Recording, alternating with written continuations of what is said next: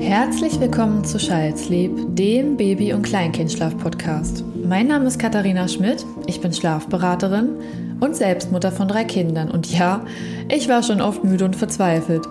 Deshalb ist es meine Mission, euch das Thema Schlaf näher zu bringen, damit ihr so viel Grundwissen wie möglich erhalten könnt. Denn Wissen ist Macht. Und je mehr ihr wisst, desto entspannter könnt ihr in eurer Elternschaft sein. Also macht es euch gemütlich. Ich freue mich so sehr, dass ihr dabei seid. Viel Spaß! Herzlich willkommen zu einer ganz besonderen Folge, auf die ich mich super doll freue, weil ich jetzt vorhabe, eine Länderreihe zu machen. Und da habe ich immer Interview äh, Interviewpartner zu Gast, mit denen ich über die Länder spreche und die individuelle Sicht auf den Babyschlaf.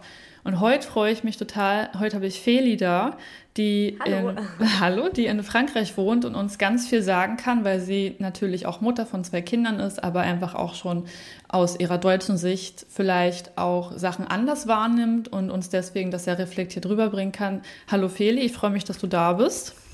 Ja, vielen Dank für die Einladung. Ich freue mich auch total auf unser Gespräch. Ja, und ich würde einfach mal sagen, ich weiß, ich höre deinen Podcast auch schon lange und ich bin, äh, verfolge auch ähm, sehr gespannt dein Leben in Frankreich, aber ich glaube, du kannst viel, viel besser ähm, dich äh, vorstellen. Vielleicht magst du einfach mal sagen, wie du nach Frankreich gekommen bist, wie alt du bist, zu deiner familiären Situation, wie du magst. Einfach mal grob vielleicht.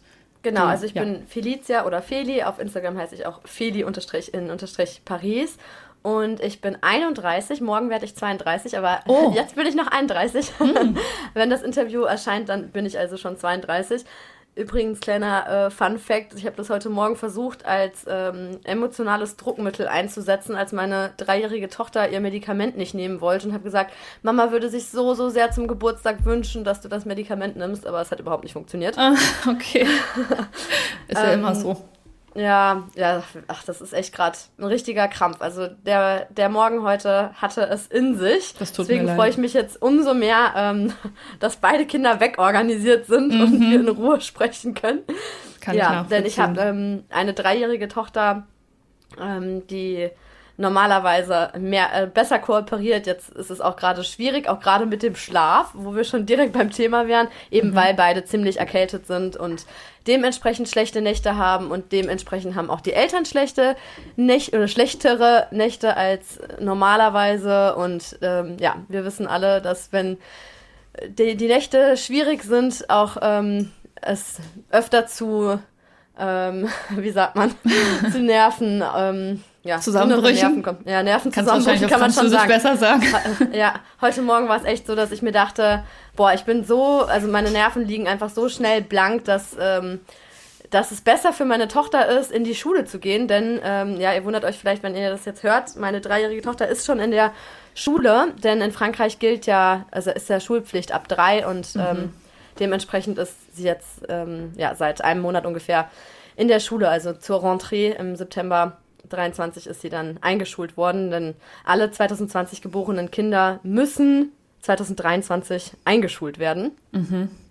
Und meine jetzt einjährige Tochter ist ähm, auch seit diesem September in, in der Kita. Und da bin ich jetzt auch ganz erleichtert, dass ich in Frankreich bin und nicht in Deutschland, denn du hattest mir heute Morgen schon gesagt, in Deutschland könnte ich die jetzt nicht einfach so in die Kita bringen. Nee, also das ähm, ist wirklich, ähm, also das, klar, das ist jetzt natürlich nochmal ein ganz anderes Thema, aber wirklich, sobald in Deutschland ein Kind so ein bisschen kränker wirkt als nur Schnupfen und laufende Nase, ist es eigentlich ein Unding, wenn man sein Kind mh, mm, der Allgemeinheit länger aufdrückt weil ja. man einfach dafür, ne, also das mögen ja. halt zumindest die Erzieher, ErzieherInnen, die ich bisher kennengelernt habe, überhaupt nicht. Sobald da Husten mit reinspielt, ist es quasi schon echt, also wie kann man es dann Ein sagen? Ausschlusskriterium. Mhm, mhm. Auf jeden Fall. Ja.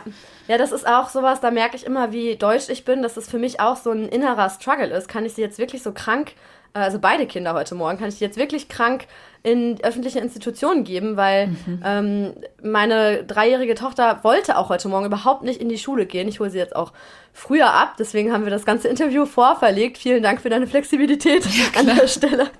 ähm, ja, weil das ist ähm, ja, man fühlt sich irgendwie gleich wie so eine deutsche Rabenmutter und in Frankreich ist man, ähm, also jetzt gerade in der Kita, als ich gesagt habe, ja, die hustet total und nimmt jetzt auch so, ein, so eine Art Asthma-Spray mhm. und da würde man, glaube ich, in Deutschland erst recht sagen, ja, dann lass doch das Kind daheim.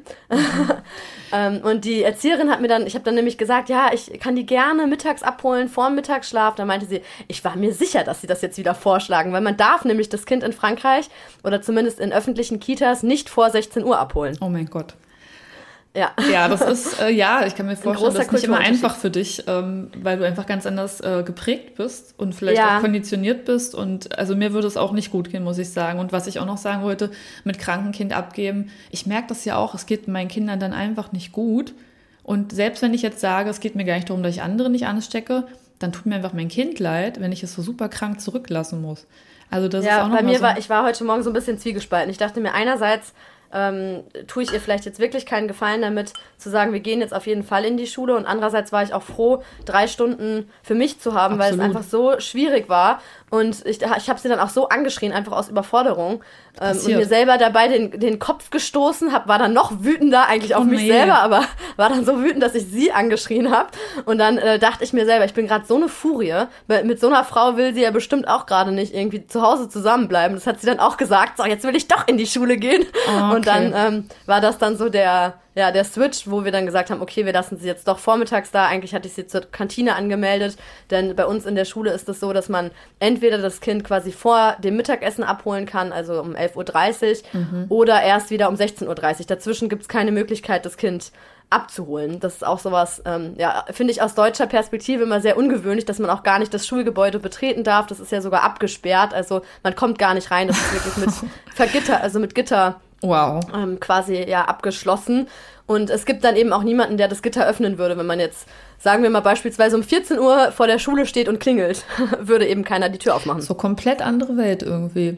Du wohnst ja in einem Vorort von Paris, oder? Also genau, ich wohne in Herblay, das ist ein Vorort von Paris, etwa 25 Kilometer von Paris entfernt, ja. Ist das ein, habt ihr euch da, ähm, also seid ihr dort jetzt gelandet, weil ihr da einfach auch eure Immobilie bekommen habt oder war das eine Präferenz? Ja. Okay. Ja, beides, beides ein bisschen. Also ähm, wir haben mehrere Jahre lang in Paris gewohnt. Also ich bin 2014 durch ein Erasmus-Semester nach Paris gekommen mhm. und ähm, habe dann die ersten fünf Jahre, genau, in Paris direkt gewohnt und ähm, habe da aber auch, also ja, jeder, der ein bisschen sich mit den Immobilienpreisen oder Mietpreisen in Paris auskennt, weiß, dass es super teuer ist.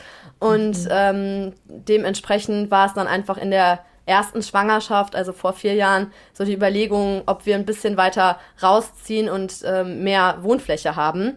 Denn wir haben damals äh, für 30 Quadratmeter schon über 1000 Euro Miete bezahlt. Wow.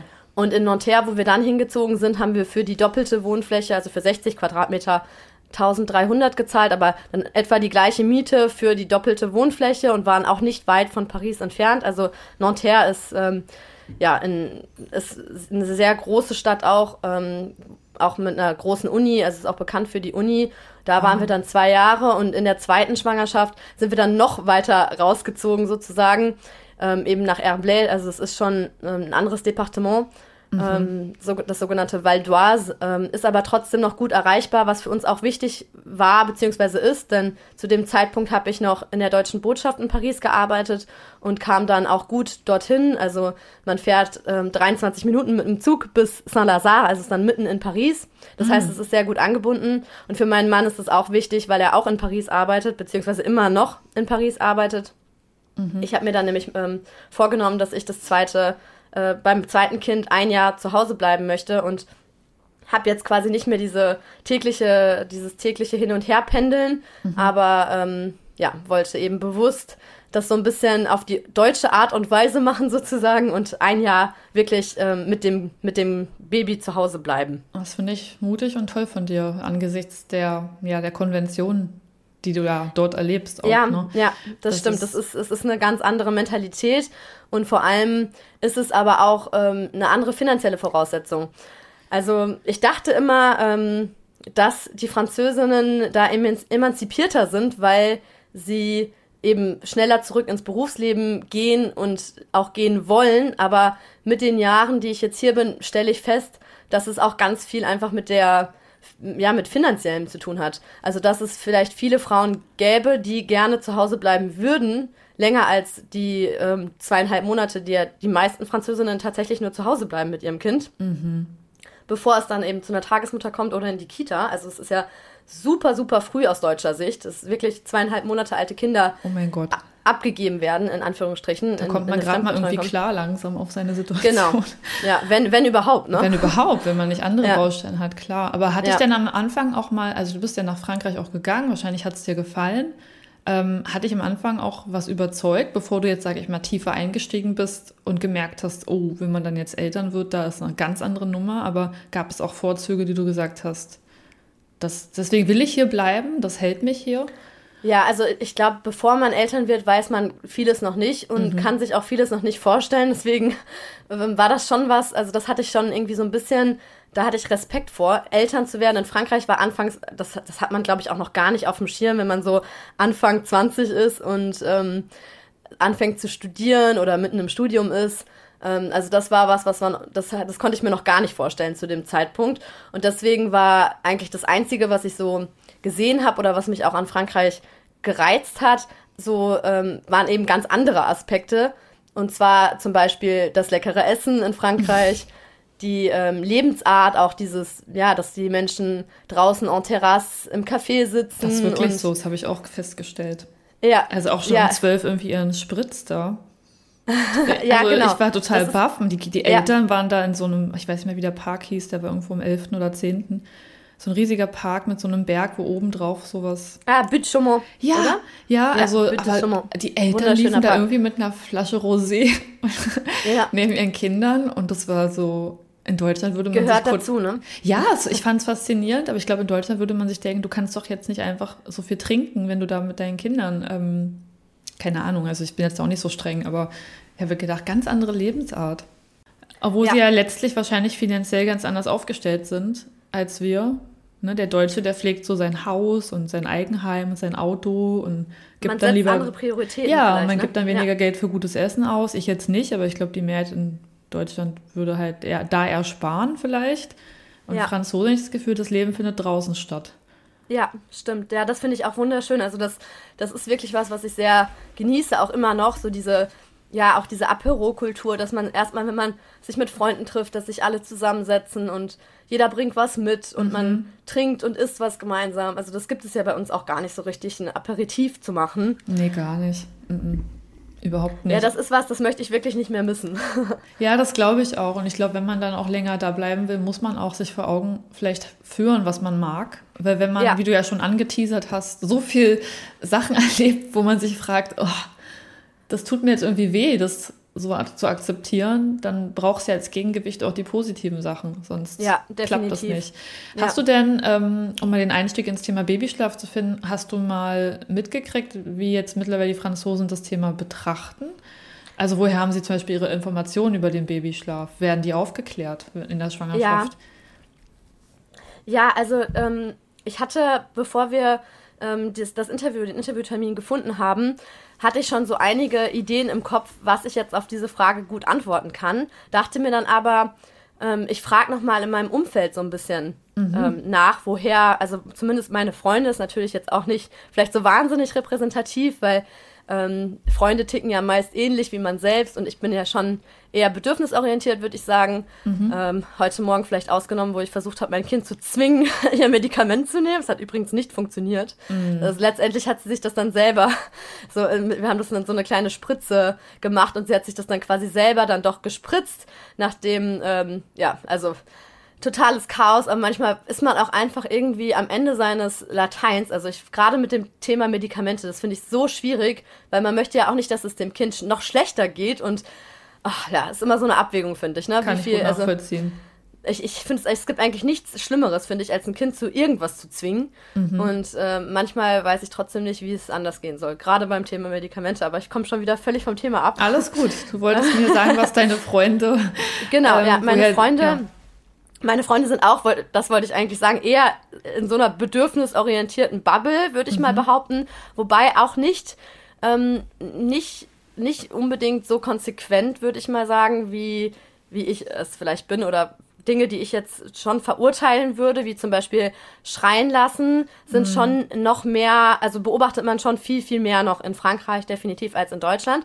Aber ich hätte jetzt zum Beispiel bei meinen Freunden, von denen ich weiß, dass sie auch viel mit Bestrafung und äh, mit Bedrohen und Bestrafen arbeiten und teilweise auch sogar, also wo es gang und gäbe ist, dass mal das Kind was auf den Hintern bekommt, was ich wirklich verurteile, oh aber Gott. was trotzdem, ähm, ja, was ich trotzdem auch in meinem Freundeskreis leider beobachten kann. Und bei denen hätte ich zum Beispiel gedacht, dass es vielleicht dann auch einhergeht, dass sie mal das Kind schreien lassen. Also es war so meine Vermutung vorher, mhm. ähm, bevor es einschläft zum Beispiel. Und da muss ich sagen, war ich jetzt positiv überrascht, dass das nicht unbedingt der Fall ist. Mhm. Aber ähm, ja, um auf deine Frage zu antworten mit den Informationen, wo die, vielleicht können wir erstmal darüber sprechen, wo, wo, wo die Franzosen ihre Informationen herbekommen mhm. sozusagen. Mhm.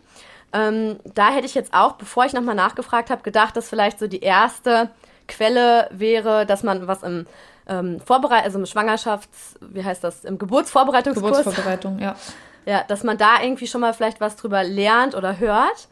Ähm, das haben aber, das hat tatsächlich niemand jetzt, also ich habe jetzt sieben äh, Freundinnen und Freunde gefragt ähm, und das hat niemand geantwortet. Also es war eher so, für die meisten war eigentlich eher das Umfeld wichtig. Mhm. Und ähm, was auch ganz interessant war, zwei Leute haben mir auch gesagt, ähm, dass man eigentlich so viele Informationen hat. Also viele, meistens guckt man ja irgendwie erstmal im Internet nach. Man findet an sich so viele Informationen, aber schon fast zu viele. Man ist irgendwie fast überflutet vor, ähm, ja, mit Infos und weiß überhaupt nicht, was man jetzt, was jetzt ja richtig und was falsch ist oder mhm. woran man sich jetzt orientieren kann. Und das fand ich auch spannend. Das ist ja irgendwie auch so ein bisschen Phänomen unserer heutigen Zeit. Man findet eigentlich alle möglichen Infos. Vor allem, wenn du jetzt irgendwie eingibst, zum Beispiel mein Kind schläft nicht oder so. Wenn du das auf Deutsch eingibst, kommen übrigens auch ganz andere Suchergebnisse bei Google, als ah. wenn du ah. das auf Französisch eingibst. Okay.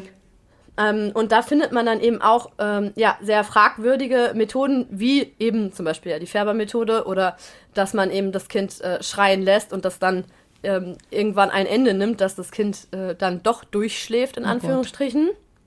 Ja, äh, wir wissen ja natürlich beide, ich sag's trotzdem noch einmal für die Hörer, dass ja. das Kind ja nicht durchschläft, sondern nur dass aufgibt. es trotzdem, ja genau, nur aufgibt, eigentlich resigniert. Da ja. bist du die Expertin.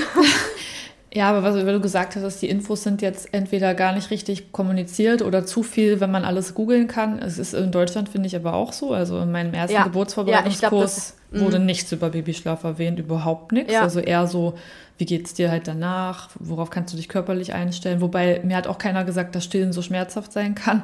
Also ich war trotzdem eigentlich gar nicht vorbereitet und ich habe mich aber mit Babyschlaf befasst, bevor ich dann geboren habe. Und ich habe tatsächlich auch das Buch gelesen, warum französische Kinder keine Nervensägen sind. Mhm. Habe ja, damals hab gedacht, ja cool, ähm, klingt irgendwie alles logisch. Ne? Also ich will mhm. auf keinen Fall ein äh, schlecht erzogenes Kind, also habe ich so war ich halt. Und dann habe ich mich aber mal gefragt, weil sie da mal sagt, es gibt so diese magischen fünf Minuten oder es gibt irgendeine Zeitspanne, da muss man irgendwie aushalten. Und das habe ich nicht verstanden. Also als ich mein Kind dann zum ersten Mal am Arm hielt, und es hat zum ersten Mal geweint und ich konnte nichts anderes tun, außer dabei bleiben, habe ich schon gewusst, ich schaffe nicht mal die magischen fünf Minuten. Also mhm. da habe ich mich dann gefragt, was macht die eigentlich in dem Buch mit ihren Kindern? Ja. Und das ist mir dann also, schon so aufgefallen. Mhm. Dass ich ja, einfach das am Ende nichts weiß. Also ich hatte zwar Dinge gelesen und ich habe auch gegoogelt, aber damals, als ich zum ersten Mal Mutter war, gab es in Deutschland gar keine Infos, nichts. Heute wirst du ja überschwemmt in den mhm. sozialen Medien, aber damals, es gab gar nichts. Wenn ich Wie alt sind deine Kinder, wenn ich fragen darf? Das sage ich dir nachher. Okay. ich ich sage das Alter immer nicht, weil die wollen nicht, dass ich drüber, also die wollen, die, tatsächlich wollen sie es nicht. Also okay. sie können das schon kommunizieren, sie wollen nichts damit zu tun haben. Okay. Ich sag's dir nachher. Aber ja. ich habe jetzt schon auch ein paar ältere Kinder, aber die, ähm, ja, die, das ist, damals gab es nichts. Also ich war so verzweifelt, alle Kinder haben durchgeschlafen, nur meine nicht. Es gab keine Informationen, gar nichts. Wenn man gegoogelt hat, dann war dieser Dr. Busse, wie der heißt, oh, der gute Fragepunkt, keine Ahnung, der antwortet immer und sagt, da muss man mal hier nachhelfen und hier Flasche geben oder Brei. Und ich dachte halt immer damals schon, das kann es doch nicht sein. Mhm. Also ich habe es immer in Frage gestellt und habe keinerlei Infos gekriegt. Und ähm, ja, ich finde das spannend, dass es halt in Frankreich quasi auch nicht so diese eine Richtung gibt, wo man sagt, dein Kind ja. ist normal oder mach dir keine Sorgen, gib ihm Zeit. Ich glaube, ja. Mhm. Ich glaube, das hat nichts mit Deutschland und Frankreich zu tun. Ich glaube, das ist in beiden Ländern wirklich was, dass wir überschüttet werden eigentlich mit Infos und mhm. aber gar nicht so richtig wissen, wem können wir jetzt eigentlich vertrauen. Und mhm. das war auch eine Frage, die ich den, den sieben befragten Freunden gestellt habe. Wem vertraut ihr denn am meisten sozusagen? Welche Meinung ist für euch am wichtigsten? Welche Informationen sind für euch am wertvollsten? Sozusagen? Jetzt bin ich gespannt. Und es waren tatsächlich ja, bei den meisten die, der Austausch mit anderen. Und ich hätte gedacht, dass vielleicht viele auch ähm, den Arzt, genau, den Arzt oder die PMI, das ist in Frankreich eine Stelle, wo man äh, mit neugeborenen Kindern hingeht, eigentlich um die wiegen zu lassen, aber da kriegt man auch meistens irgendwelche Infos oder unangebrachte Tipps zum Thema Babyschlaf. Also ich wurde zum Beispiel äh, bei der sieben Tagesuntersuchung, also mein Kind war eine Woche alt, ja, eine Woche alt, gefragt, ob mein Kind schon durchschläft. Oh mein Gott. Und ähm, ja, also bei mir ist es so, die, diese Fragen gehen zum einen Ohr rein, zum anderen wieder raus. Sehr Aber ich kenne schon manche, die sich da vielleicht dann doch irgendwie von verunsichern lassen. Oder ich meine, du hattest das auch mal in einer Folge erwähnt, dass wenn man oft diese Frage hört, so schläft dein Kind schon durch, dann dann zweifelt man irgendwie an sich oder fragt sich, ist das jetzt noch normal, dass mein Kind noch zwei, dreimal die Nacht aufwacht oder so?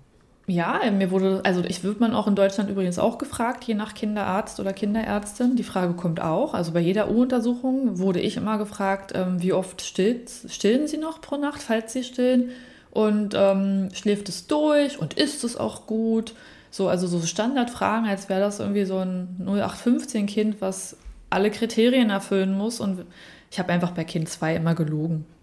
Ja. Also weil ja, ich, ich einfach der Meinung war, ich gefährde damit jetzt nicht die Gesundheit. Das Kind wurde ja untersucht und vermessen und gewogen und dann war es auch kerngesund, das war dann klar. Aber bei diesen Quasselfragen, wenn ich dann ein sechs Monate altes Baby habe, ist es schon ja. sein Brei äh, 100 Prozent und ähm, kommt es nachts nur noch einmal, habe ich immer gesagt, passt. Ja, ja.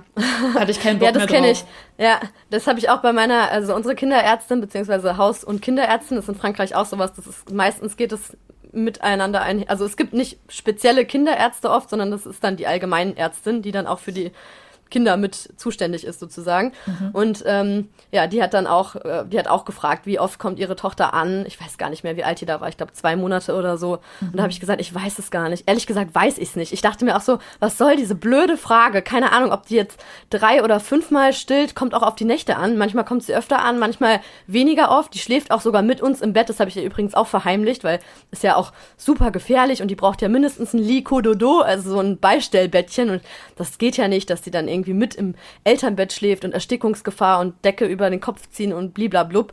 Und ich dachte mir, naja, ich, ähm, ich, ich erdrück mein Kind nicht, ich erstick mein Kind nicht. Es ist einfach bei mir, es kuschelt sich an mich. Ich genieße das auch, dass ich an mein Baby gekuschelt schlafe, auch nach mhm. wie vor. Steht da das Beistellbett und ist ähm, Deko in unserem Schlafzimmer. wie bei allen in Deutschland, glaube ich auch. Aber wenn ich das jetzt mal so zusammenfassend raushöre, dann die Franzosen haben jetzt auch nicht die eine Infoquelle und ähm, würden jetzt beim Arzt aber auch nach Sachen gefragt werden, die noch gar nicht funktionieren können. Kann passieren. Und Familienbett ja. ist nicht so das dicke Ding. Also das macht man dann eher heimlich, weil das nicht anerkannt ist. Oder ja, definitiv. Okay. Ja, Familie, es gibt gar nicht, es gibt gar keine Familienbetten. Also wenn du das Wort Familienbett übersetzt, ich habe es glaube ich schon in zwei anderen Folgen auch.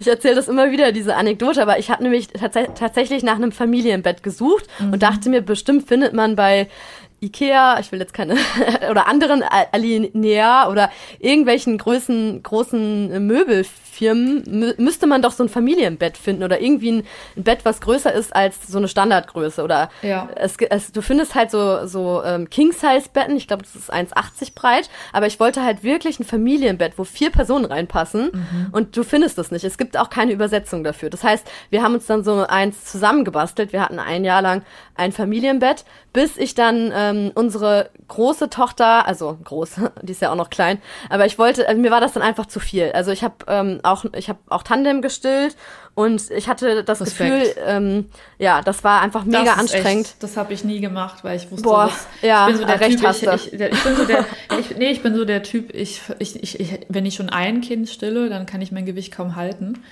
Oh, und ja. ich wäre Haut ja. und Knochen, glaube ich, bei Tandem, mhm. aber ich finde es mega ja. krass, wenn man das macht. Also. Ja, ich habe mir das auch romantischer vorgestellt, als es war. Also es war auch schön, weil das hat die Kinder, glaube ich, auch sehr zusammengeschweißt. Sie haben sich immer richtig süß so Händchen gehalten Gott, äh, beim Stillen und ja, auch gerade am Anfang, wo die Große sehr eifersüchtig war auf die Kleine, hat das, glaube ich, schon viel geholfen. Und ich hatte auch so das Gefühl, dass, dass ich nicht abstillen konnte. Also meine große Tochter genau ähm, deswegen, weil sie eben auch schon so eifersüchtig war, nicht mhm. abstillen konnte, weil ich so das Gefühl hatte, ich will ihr jetzt nicht auch noch die Brust wegnehmen, wo Kann ich ihr schon, verstehen. wo ich sie schon in Anführungsstrichen entthront habe und ja. ähm, nicht, sie jetzt nicht mehr unser, ähm, ja, unsere alleinige Prinzessin ist. Also sie ist immer noch unsere Prinzessin und wird auch ganz schön verwöhnt. Ich würde mal behaupten, auch mehr als die Kleine.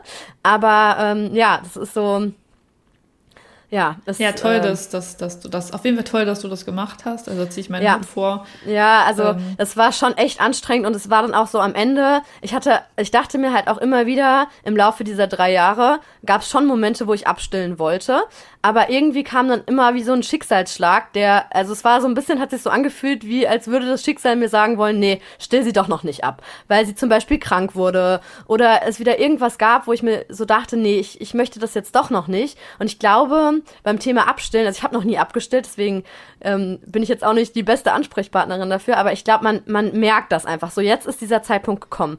Und als ich dann, wobei doch, man kann schon sagen, dass ich abgestillt habe, weil ähm, letztendlich habe ich dann nämlich die Entscheidung getroffen. Und in meiner Idealvorstellung äh, sollte eigentlich meine dreijährige Tochter irgendwann nicht mehr die Brust selber nehmen wollen, aber das, also soweit ist es nicht gekommen, weil ich dann, mir es einfach wirklich zu viel war und das habe ich ihr dann aber auch gut erklären können und sie hat es auch voll akzeptiert. Also es ist jetzt auch manchmal so, also es ist schon manchmal noch so, dass sie so, dass ihr das irgendwie fehlt oder ich so das Gefühl habe, sie kuschelt sich dann an und mhm. sagt so Mama Brust und dann sage ich auch so, ja, dann probier halt nochmal, dann, mhm. dann komm halt und mein Mann guckt mich dann komisch an, wie jetzt? Und sie, sie, die, also sie weiß ja nicht, ähm, so, ist das jetzt, kann sie jetzt wirklich mal kurz probieren und dann nuckelt sie vielleicht einmal ganz kurz und sagt dann so, aber Mama, da ist doch gar keine Milch mehr drin. Weil ich hatte ihr das nämlich erklärt, also da kommt natürlich noch Milch raus, wegen meiner einjährigen Tochter. Aber ich hatte ihr das halt so erklärt, dass jetzt einfach nicht mehr genug Milch für beide da ist. Ja. Und das war auch, ähm, also war auch so ein bisschen traurig. Sie hat dann auch so, also als ich sie abgestillt habe, hat sie dann so gefragt, Mama, sagst du mir dann Bescheid, wenn wieder genug Milch für beide da ist? Oh Gott. Aber sie hat es halt auch voll verstanden. Also es war einfach so, es war mir einfach zu viel und das ist ja dann auch wichtig. Genau, wenn man, man die Entscheidung ja. klar treffen kann, man weiß es ja. einfach. Also ich sag's mal so, es muss einem irgendwie reichen damit genau. man die Kraft hat, ähm, das zu tun, weil es einem ja auch ein bisschen leid tut, wenn man sein Kind sieht, dass es dann noch ja. so damit hadert. Ja. Aber wenn man einfach vollkommen davon überzeugt ist, dann ja. klappt die Entscheidung. Genau. Auch. Ja, definitiv. Das heißt, du würdest auf jeden Fall sagen, äh, Familienbett, ihr macht es, die, Mehr die Mehrheit der Franzosen nicht. Du stillst lange, wahrscheinlich auch die Mehrheit der Franzosen nicht. Ja, Und, ja. im äh, Durchschnitt vier Monate. Also, oh ähm, oder, also ich glaube, nee, das nee, ich glaube, die im Durchschnitt drei Monate, drei bis vier Monate. Also das geht ungefähr einher mit dem ähm, Wiederbeginn der Arbeit. Also es ist ja auch verständlich, dass man, ähm, ja, dass man, es ist, das ist ja auch eine Herausforderung. Wenn man jetzt sagt, man stillt noch länger, ja, muss man, ähm, genau, muss man halt abpumpen oder, ähm, oder man stillt dann eben nur noch morgens und abends oder nachts. Manchmal ist dann auch, gibt es dann so einen starken Rückgang der Milch, dass es auch schwierig ist, weiter zu stillen. Also ich kenne einige, die würden gerne weiter stillen oder noch über die drei, vier Monate hinaus. Nur ist es, ähm, ja, hängt es halt alles miteinander zusammen. Das ist, ähm, ja, würde ich auch gerne betonen, dass es meistens eben nicht so eine, ein bewusstes Abstillen auch ist. Also das äh, erlebe ich hier bei vielen Freundinnen sondern dass es einfach was damit zu tun hat, dass sie wieder arbeiten müssen, äh, manchmal auch vielleicht gar nicht unbedingt wollen. Also ich jetzt zum Beispiel eine Freundin, die ich auch befragt habe, ihr, ihr Baby ist zwei Monate alt, jetzt mhm. in zwei Wochen beginnt die Eingewöhnung. Und mhm. die, die stillt eigentlich noch voll, die weiß selber gar nicht, wie das funktionieren soll. Dann musst du irgendwie, also eigentlich muss ein Raum zur Verfügung gestellt werden von der Arbeit, wo du abpumpen darfst, aber ist auch nicht immer so einfach. Also manchmal gibt es einfach keinen weiteren Raum. Das heißt, das sind dann auch manchmal so praktische Entscheidungen. Also die, die sagt jetzt, nee, sie, ihr ist das auch unangenehm, sie fühlt sich da nicht wohl dabei, sie, sie pumpt nicht ab. Das heißt, sie muss abstillen sozusagen. Also es ist okay. total schade, aber das ist, das darf man auch nicht außer Acht lassen, dass es irgendwie ähm, ja, Babyschlaf und Stillen und äh, Arbeit und so weiter, dass das irgendwie auch alles so miteinander zusammenhängt. Ich frage mich gerade, woher haben denn die Franzosen ihr Mindset? Weil wir Deutschen, ist ja ganz klar, ne, diese dunkle Vergangenheit, das Dritte Reich, da wurde ja die, die Mutter so hochgekünstelt, die muss sich irgendwie um alles kümmern, die muss alles leisten. Gleichzeitig müssen die Kinder funktionieren. Das heißt, manchmal denke ich, wir haben deswegen auch oft in Deutschland so ein ewiges sich aufopfern für die Kinder, was ich natürlich mhm. in gewisser Weise auch gut finde auf manchen Seiten. Auf anderen kommen wir in Deutschland auch oft gar nicht zur Ruhe. Also wir sehen es manchmal, glaube ich, auch sehr verbissen. Und auf der anderen Seite ist aber, wir verlangen von den Kindern oft viel zu viel, was sie gar nicht leisten können. Aber woher haben die Franzosen das? Ähm, ist es einfach eine finanzielle Sache, dass sie sagen, wir müssen halt einfach wieder beide arbeiten gehen? Da ist Stillen einfach nicht drin? Ja, ich glaube ja. Ich glaube, das ist der Hauptgrund. Also ein rein wirtschaftliche, ein wirtschaftlicher Hintergrund, dass die Franzosen ihre Kinder schneller ins System pressen. Nur. Also auch mit der Disziplin. Ja, ich glaube ja. Ja, okay. ich glaube schon, dass das, ähm, dass das der Hauptgrund ist und auch, dass es einfach äh, nie eine, es, es gab ja nie eine ähm, wirkliche Exklusivzeit für die Familie nach der Geburt. Es war, das ist ja eher was, also Kinder generell würde ich mal behaupten in Frankreich, mhm. aber auch gerade ähm, ja bei den bei den Babys, das ist irgendwie nicht so ein großes Thema und wie du gerade auch schon angedeutet hast, es ist nicht ähm, alles so aufs Kind zentriert und ich muss sagen, ich ähm, ich bin da irgendwie mittlerweile auch schon so fast erleichtert, jetzt gerade mit ähm, aktuell zum Beispiel zwei kranken Kindern, dass ich die trotzdem in eine Betreuung geben kann, weil ich gerade diese Pause brauche und mhm. froh bin, dass ich gerade einfach ein paar Stunden Ruhe habe, weil in, Deutsch, in Deutschland halt würde ich mich das, glaube ich, gar nicht so trauen auszusprechen unbedingt. Also schon trauen, aber man fühlt sich dann gleichzeitig dabei schlecht und denkt so, wie kann ich sowas denken und das, meinem Kind geht es gerade schlecht und jetzt ist ein krankes Kind gerade in der Schule und das andere mhm. kranke Kind in der Kita. Also man ist so ein bisschen zwiegespalten, aber die Franzosen oder Französinnen stellen auch sich an, äh, mit ähm, auch an erste Stelle. Und das ist was, muss ich sagen, was ich auch gut finde, weil man spricht zwar viel über bedürfnisorientierte Erziehung und so weiter, aber man vergisst oft die Bedürfnisse der Eltern. Und Deutschland ist sehr ähm, aufs Kind also aufs Kind konzentriert sozusagen ja. oder stellt das Kind immer an erste Stelle und oftmals vergessen sich vor allem vergessen sich vor allem die Mütter ähm, dabei total oder opfern sich ständig auf und ja man ähm, man, man, man kriegt keine Medaille, wenn man irgendwie selber am Stock geht, ne? Ja, da hast du recht. Das ist mir auch schon oft aufgefallen. Nur gleichzeitig ist es halt einfach so, bei uns ist ja das auch so tief in der Gesellschaft drin. Das kriegst du ja auch nicht korrigiert. Nee, nee, das genau. Das, ist, das hat einfach was mit einer anderen Mentalität zu tun. Mhm. Und ähm, es, äh, also viele stellen sich die Frage auch gar nicht. Zum Beispiel jetzt die Freundin, die erwähnte Freundin, die ein zwei Monate altes Baby hat. Die sind beide äh, kommerziell, wie sagt man das auf Deutsch? Also arbeiten im ähm, Gewerblich, äh, kaufmännisch. Äh, genau, sind ja. Ähm, ja. Also sind, haben eigentlich. ich glaube, ich weiß, ich weiß, was du meinst. ja, warte mal, wie heißt das denn auf Deutsch? Das gibt's doch nicht. Ähm, nicht Bankberater, aber so. Oh, mir fehlen die Worte.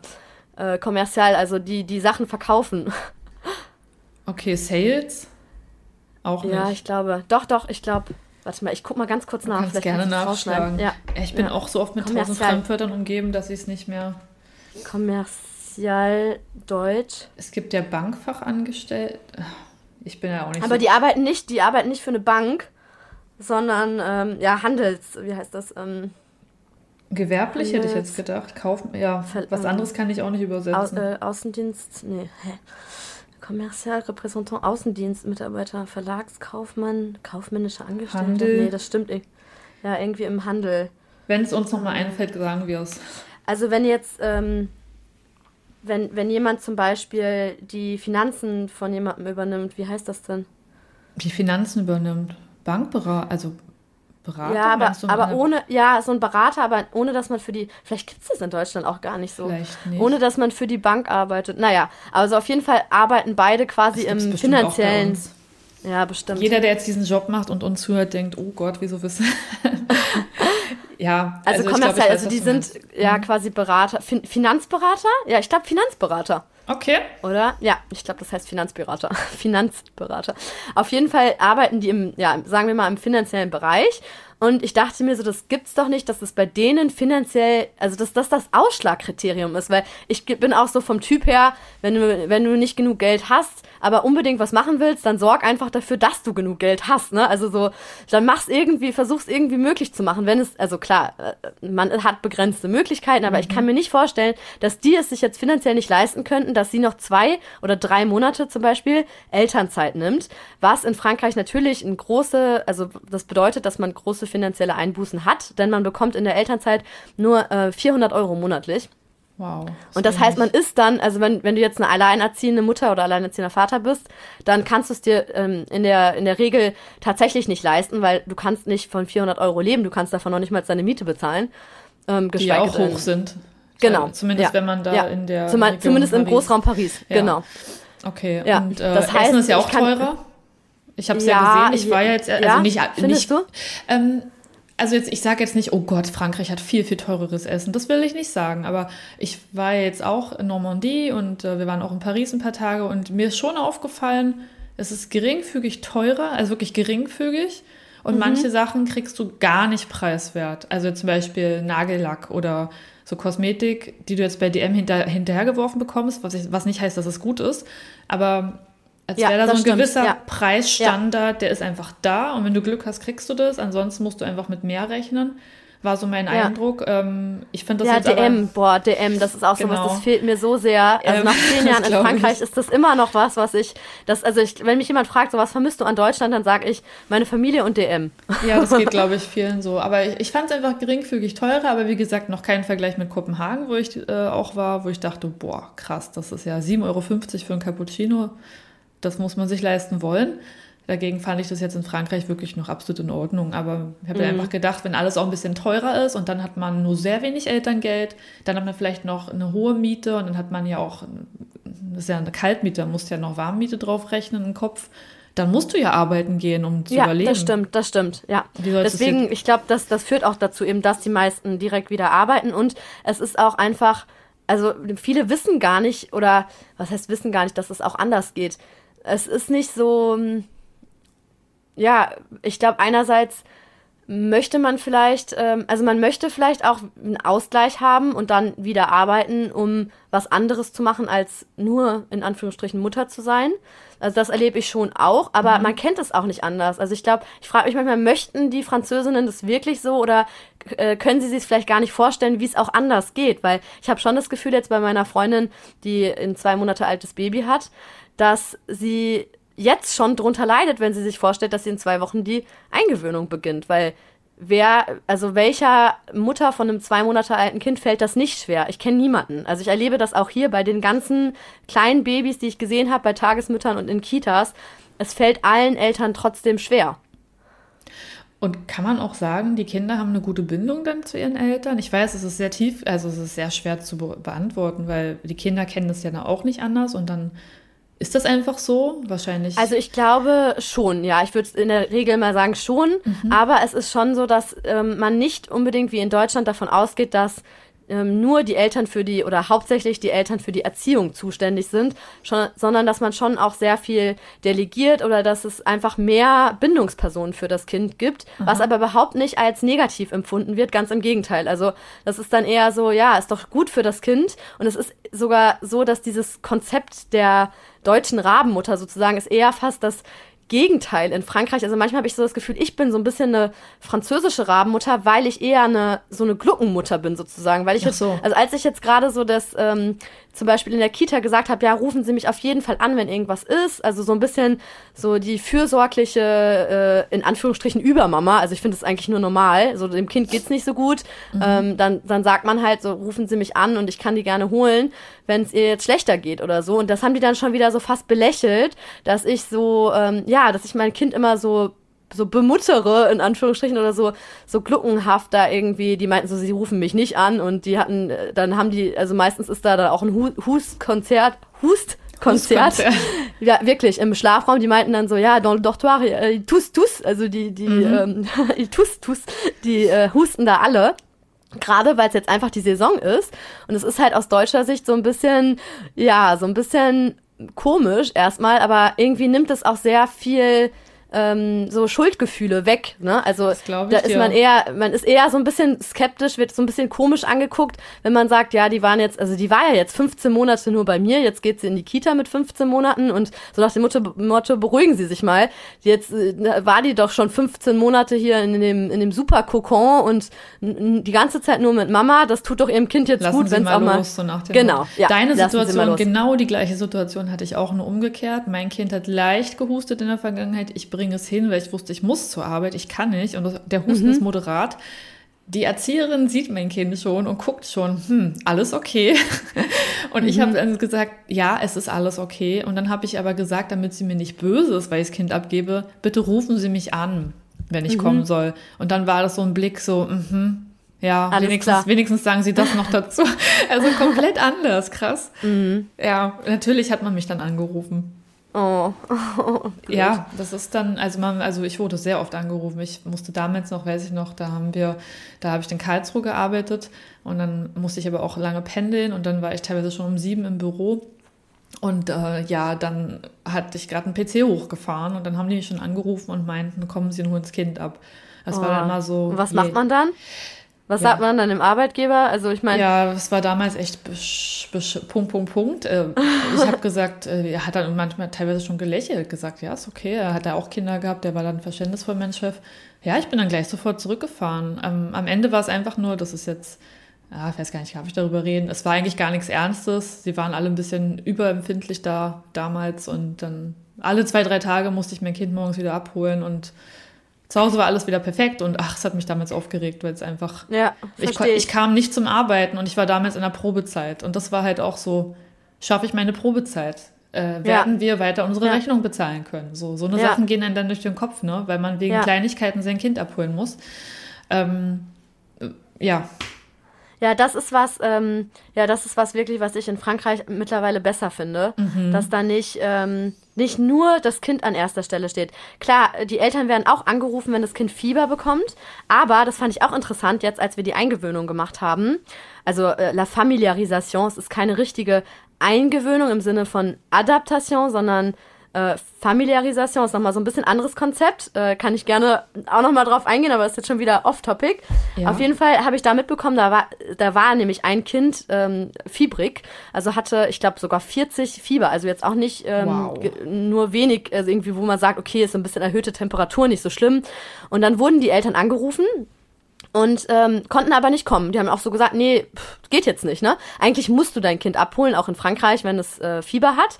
Aber die haben es halt nicht geschafft und haben halt einfach gesagt, ja, das, äh, also es ist ja dann auch so, dass Krankenschwestern vor Ort sind hier. Also ähm, die Krankenschwester hat dann dem Kind auch ähm, Paracetamol gegeben, beziehungsweise Dolipran heißt es ja in Frankreich, aber es ist das gleiche drin. Also fiebersenkendes Mittel ähm, muss dann auch nochmal erstmal so eine Inspektion angerufen werden. Also es geht jetzt auch nicht so super easy, dass da einfach die Krankenschwester kommt, dem Kind eben Schmerzmittel gibt und gut ist. Mhm. Aber ähm, das, das war dann schon abgesprochen auch mit den Eltern. Also Eltern haben gesagt, sie können jetzt nicht einfach kommen. Ähm, nachmittags hat dann eben die Krankenschwester dem Kind äh, fiebersenkendes Mittel gegeben. Aber dem Kind ging es auch einfach nicht gut. Es war total schlapp. Und ich dachte mir die ganze Zeit so, boah, ich würde jetzt ich würde durchdrehen, ne? Also als vielleicht auch, weil ich eben so geprägt bin, aber ich fand das dann so komisch, das so mitzubekommen, dass die Eltern dann um 18 Uhr, also die Eingewöhnung fängt in Frankreich, äh, findet in Frankreich auch teilweise später statt. Es war dann so, die Eltern kamen so kurz nach sechs, also der Vertrag geht bis 18 Uhr, glaube ich, und die waren dann halt um kurz nach sechs da und meinten so, ach so, ja, und dem Kind geht's immer noch nicht gut und haben sich aber auch nicht so gestresst, ne? Und ich habe das, also ich war so zwischen Bewunderung und Verurteilung innerlich, ne? Wo ich mir so gut. dachte, ähm, boah, ich wie, wie können die nur und äh, das arme Kind und so. Also einerseits, und dann habe ich mich wieder selber so zurückgenommen, dachte mir, warum denke ich eigentlich gerade so? Weil es, weil ich es nicht kenne, ne? Weil, weil das Kind wäre so oder so krank. Es wäre zu Hause genauso krank wie hier, nur wäre es dann vielleicht nicht irgendwie noch so dem Krach ausgesetzt und wäre vielleicht, würde sich vielleicht auch wohler fühlen, wenn es einfach Ruhe hätte. Aber ja, warum denken wir so? Weil ich wir so, so und so sozialisiert sind, ne? Also als Kind ja. weiß ich aber auch noch, wie es mir ging, wenn ich so richtig, also wenn ich Fieber hatte, wenn es dir nicht mir, gut ging, ja. da ging es mhm. mir richtig elend und das ist jetzt nicht, ja. weil ich das nur so kenne. Da war ich, ja, ja, Gott froh, schon. wenn ich zu Hause liegen durfte und einfach nur, ne, wenn ich wusste, ab und zu kommt meine Hand in meine Stirn streicht und sagt, ich bin da das ist so, das, das war für mich gut. Mich hätte das, glaube ich, fertig gemacht, weil ich glaube, wenn Kinder noch in der Fremdbetreuung sind, ähm, dann funktionieren sie anders äh, zu mhm. Hause. Und ich glaube, wenn man wo Fieber hat dann, und man mhm. muss funktionieren, stelle ich es mir einfach wie, ein, wie, ein, wie einen krasseren Workload ja. vor fürs Kind. Ja. Ja. Also da sage ich jetzt auch an der Stelle, also ich bin auch offen, dass ich sage, verstehe ich total, dass man einfach auch arbeiten muss. Und eigentlich auch cool, dass man die Kinder auch bei kleineren Erkältungen abgeben kann. Aber mhm. bei Fieber, finde ich, sollte man dann schon ja. sagen, komm, der Körper, der kämpft gerade gegen was. Ja. ich hatte auch das Gefühl, aber dass die Erzieherin auch, also die, die hatten auch echt Mitleid mit dem Kind und oh dachten sich auch so, ja, ähm, irgendwie blöd, dass die Eltern jetzt nicht kommen. Also mhm. ich hatte mhm. schon so, ich habe ich hab die ja dann so auch so ein paar Stunden miterlebt und dachte mir so, es ist schon einfach irgendwie gerade eine doofe Situation. Absolut. Aber scheinbar sehen sie es gelassen. Ja, ja, ja. Und wie ist es bei euch zu Hause ähm, zwischen dir und deinem Mann? Du hast ja auch einen französischen Mann genau, geheiratet. Ja. Äh, habt ihr da seid ihr da auf der gleichen Ebene? Ich habe rausgehört, ihr habt ein Familienbett, das heißt, da macht er mit. Das findet er wahrscheinlich auch gut, aber. Ja, er fand es, glaube ich, vor allem gut, weil ähm, de facto war es dann so, dass er eigentlich auf einer Seite geschlafen hat und ich mit zwei Kindern auf mir auf der anderen Seite. Und jetzt haben wir ja kein Familienbett mehr, weil ich. Ähm, ähm, ja, weil wir ja, es jetzt geschafft haben, in Anführungsstrichen, dass unsere dreijährige Tochter in ihrem Zimmer schläft. Mhm. Also die wollte das auch. Wir haben ihr quasi einen Anreiz gebietet. Wir haben ihr, ähm, also mein Mann vor allem hat ihr ähm, ein neues Bett quasi nicht besorgt, sondern selber ähm, gestrichen und mhm. hergerichtet. Und das war dann so für sie irgendwie ja, hätte ich gar nicht unbedingt gedacht, dass das so gut funktioniert, Doch, aber das war dann wirklich so. Ja? ja, so haben wir ja, das eigene ich war Zimmer. Echt, äh, ich war echt erstaunt. Gemacht. Also mhm. es war, es war mir, genau, wir haben es ihr schmackhaft gemacht und es hat auch echt funktioniert. Ja, cool. Und jetzt ist es sogar so, ja, also es ist schon fast eigentlich jetzt so, manchmal habe ich so einen Wermutstropfen, weil ich mir so denke, boah, jetzt ist sie gar nicht mehr, kommt sie auch gar nicht mehr so in unser Bett, weil ich habe immer gesagt, klar, sie kann doch trotzdem auch noch nachts in unser Bett kommen oder so. Und so dieses, ja, man sagt immer, alles ist nur eine Phase, aber für die, die das gerade zuhören, ist die so denken, boah, mir ist auch gerade alles zu anstrengend. Es ist wirklich alles nur eine Phase, ne? Ja. Weil jetzt ist es so, meine Tochter will sich nicht mehr von mir ins Bett bringen lassen, sondern nur noch vom Papa. Mhm. Und sie schläft nachts in ihrem Zimmer, in ihrem Bett. Und sie, sie, ich darf ihr manchmal noch nicht mal mehr einen gute Nachtkuss geben oder sie umarmen. Also die ist gerade echt so voll auf Papa fixiert. Das geht und, immer hin und her manchmal. Ja. Ja, das ja. kommt auch wieder zurück, dass sie wieder dich Ich hoffe, weil das Bestimmt. ist schon echt, das ist schon sehr, sehr lange die Phase jetzt so. dass ja. nur noch Papa, nur noch Papa sie berühren darf, ins Bett bringen, also äh, umarmen darf, um äh, einen Kuss geben lassen und so. Gute Nachtgeschichte vorlesen. Das ganze Abendritual soll eigentlich er machen. Außer er ist noch nicht zu Hause. Mhm. Das ist auch was, was ich ansprechen wollte, weil das ist ja auch sowas, also was ich auch festgestellt habe bei dieser kleinen Umfrage, die ich gemacht habe, die zu Bett geht Zeit ist in Frankreich, ich glaube, viel, viel später als in Deutschland. Also das, das kannst du mir jetzt sagen. Wann gehen denn so die Typen, also wann gehen die deutschen Babys und Kleinkinder ins Bett? Ja, also ich habe so eine, ich kann nur von mir natürlich sprechen, ähm, vielleicht vorab, also als meine Kinder noch jünger waren, da war spätestens 20 Uhr für uns einfach ähm, Schicht im Schacht, sagt man das mhm. so. Ja, und ähm, je, ja, je älter sie jetzt werden, desto länger dauert es einfach auch, weil sie natürlich weniger Schlafbedarf haben. Das ist einfach so. Es ist auch physio, also das ist auch aus der Evolution Evolution so begründet, dass Kinder, die älter werden, immer später ins Bett gehen, während die Alten ja früher den Schlaf brauchen, weil sie weniger REM-Schlaf haben. Aber die Kinder, die bleiben immer länger wach, weil von denen würde man nämlich erwarten, dass sie noch auf die Jagd gehen oder okay. das Lager bewachen. Deswegen ist das normal, dass Kinder, je älter sie werden, einfach nicht müde werden und die Eltern denken sich, jetzt schlaf doch endlich, keine Ahnung, mach, wenn die älter sind, mach das Handy weg, ich mach dir jetzt das WLAN aus, es reicht, hör auf zu lesen. Nee, das ist so gewollt von der Evolution, dass die Jüngeren uns ein bisschen beschützen.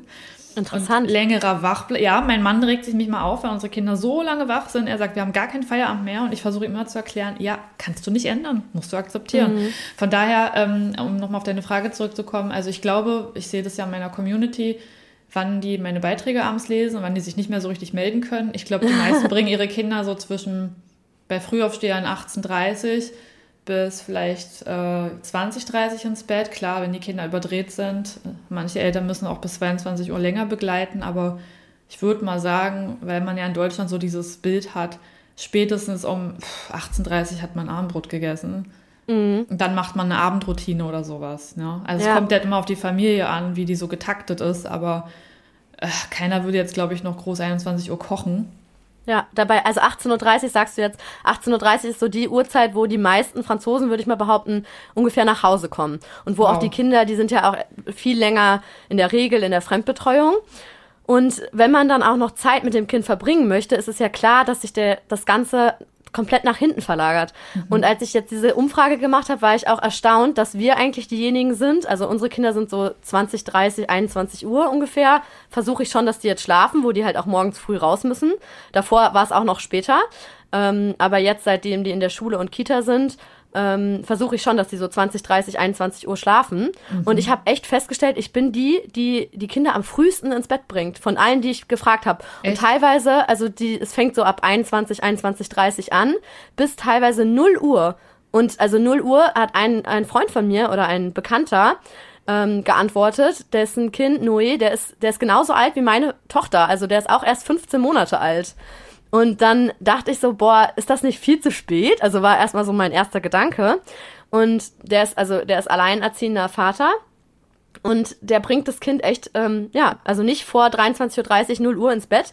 Der, ich habe dann gefragt, ob er irgendwie schon ähm, Müdigkeitsanzeichen vorher feststellt. Dann meinte er so, ja, so ab 21.30 Uhr reibt er sich schon die Augen und ist müde, aber er hat dann einfach keine Kraft mehr. Und das ist, also das fand ich auch, finde ich auch interessant. Das habe ich auch bei mehreren so ähm, gemerkt, dass das auch, also gerade beim Thema Schlaf, ich meine, du sagst es ja auch in, in mehreren Podcast-Folgen, das ist ja so sowas, dass da da kommt man manchmal selber als Erwachsener oder als Begleitperson an seine Grenzen. Und ja. gerade wenn das Kind nicht schlafen möchte zum Beispiel oder wenn man selber einfach nicht so die Kapazitäten gerade hat, das Kind so zu begleiten, wie es begleitet werden müsste, um in Ruhe in den Schlaf zu finden. Weil wenn man mhm. selber als Erwachsener so daneben liegt und sich denkt, boah, jetzt schlaf endlich, dann ist es ja klar. Also wenn du nicht ruhig atmest oder selber so eine Aggression verspürst, dann kann das Kind ja gar nicht gut zur Ruhe kommen. Nee, nicht also es ist ja irgendwie logisch. Mhm. Und, und bei ihm ist es so, ich glaube, er kann einfach nicht mehr. Also seine, ich glaube, das hängt mit ganz, ganz vielen Faktoren zusammen. Also ich kenne ihn ja jetzt, äh, also ich kenne ihn ja schon, also ich weiß so ein bisschen, was in seinem Leben abgeht und es wundert mich nicht, dass er selber irgendwann auch einfach nicht mehr kann, sozusagen. Und ich habe ihn dann gefragt, was macht er denn dann zwischen 21.30 Uhr und 23.30 Uhr, ne? Weil mich würde das, glaube ich, viel mehr stressen, wenn ich wüsste, mein Kind ist eigentlich müde und möchte ähm, schlafen aber äh, ähm, ich, ich schaff's nicht. Es, äh, also, ne, das ist, glaube ich, auch sehr deutsch, dass man dann halt das Kind wieder so, äh, das schwächste Glied in der Kette, hm. sagt man das? Also das, ja, ich das, schon. Äh, dass man halt, ja, auf den Schwächsten eingeht, ne, und sich selber zurücknimmt. Und er sagt dann so, nee, er liegt da und liest und lässt halt den Kleinen noch spielen, bis er quasi todmüde umfällt, irgendwann. Okay, aber ich wollte gerade fragen, ähm, er hat ja dann gar nicht Feierabend, aber er ist ja alleinerziehend, das heißt, er hat nicht diesen Anspruch, ich muss jetzt noch mit meinem Partner, meiner Partnerin äh, Feierabend genießen. Wie ist es denn aber bei, bei euch? Also wenn du auch sagst, bei äh, euch war es noch später, wie habt ihr ja. dann abends noch, weil ihr bleibt ja auf der Strecke auch. So. Ja, wir sind komplett auf der Strecke. Also unser, unsere Beziehung oder Paarzeit zu zweit ist komplett oder bleibt seit Jahren komplett auf der Strecke. Kann man nicht anders sagen, weil mhm. unsere Kinder sind, ähm, ja, wie gesagt, noch später ins Bett gegangen, also eigentlich immer mit mir ins Bett gegangen und mit mir aufgestanden.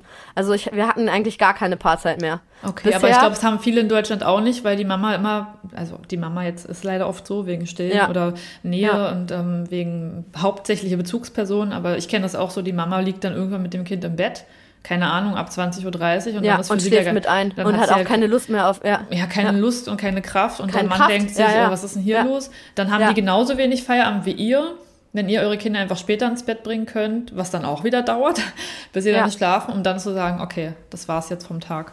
Ja. Also so oder also, so geht man leer aus als Paar. Ja, glaube ich auch. Ich glaube, das ist auch okay. Also ich bin jetzt, ähm, wie du auch immer so schön sagst, so in die Akzeptanz gegangen oder denk mir, es ist gerade einfach eine Phase, wo wir nicht, ähm, wo unsere Paarzeit zu kurz kommt.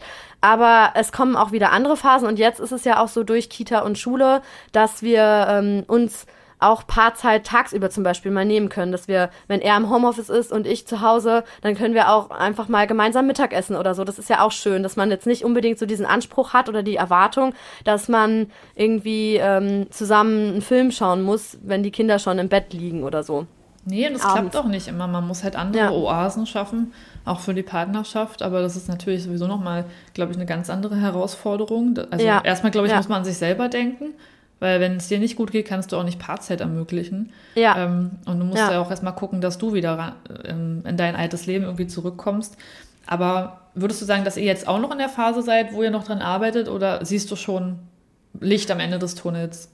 Ja, also ich bin aktuell positiv gestimmt. Zwischendurch war es echt so, ähm, als, wie gesagt, alle äh, mich belagert haben gefühlt oder ich beide Kinder gestillt habe, beide im Familienbett mehr auf mir als neben mir geschlafen haben. Mhm. Da hatte ich so das Gefühl, ich, ich kann nicht mehr und auch äh, unserer Beziehung tut das alles gerade überhaupt nicht gut. Da, aber man denkt irgendwie auch nicht rational, wenn man kompletten Schlafmangel hat und das über mehrere Wochen oder Monate oder sogar Jahre hinweg und, ja. ähm, und sieht vielleicht dann auch, vermischt dann vielleicht auch Themen, weil an sich, selbst ähm, jetzt, wo unsere dreijährige Tochter nicht mehr im, ähm, in unserem Bett schläft, haben wir jetzt trotzdem nicht so viel mehr Paarzeit eigentlich. Mhm. Ähm, aber ja, also ich glaube, also aktuell denke ich mir, wir kriegen das hin. Wir, ähm, wir, ich bin irgendwie positiver gestimmt als äh, noch ähm, im Frühjahr, wo ich echt so dachte, boah, ich, wir sind irgendwie kurz vor der Trennung, weil wir uns auch irgendwie, also ja, ich glaube, man kann das nicht so vermischen, aber man ist einfach in so einer Dauerüberforderung und auch ja. durch den Schlafmangel,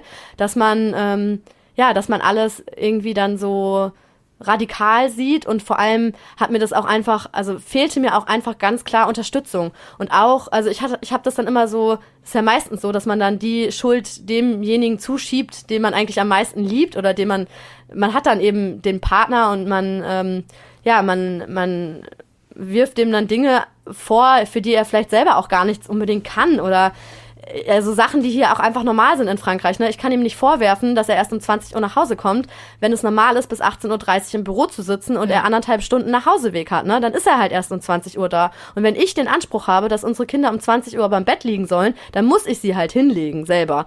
Und dann mhm. brauche ich mich auch nicht beschweren, dass es so von wegen, ja, fehlende Emanzipation und immer bleibt alles an den Frauen hängen.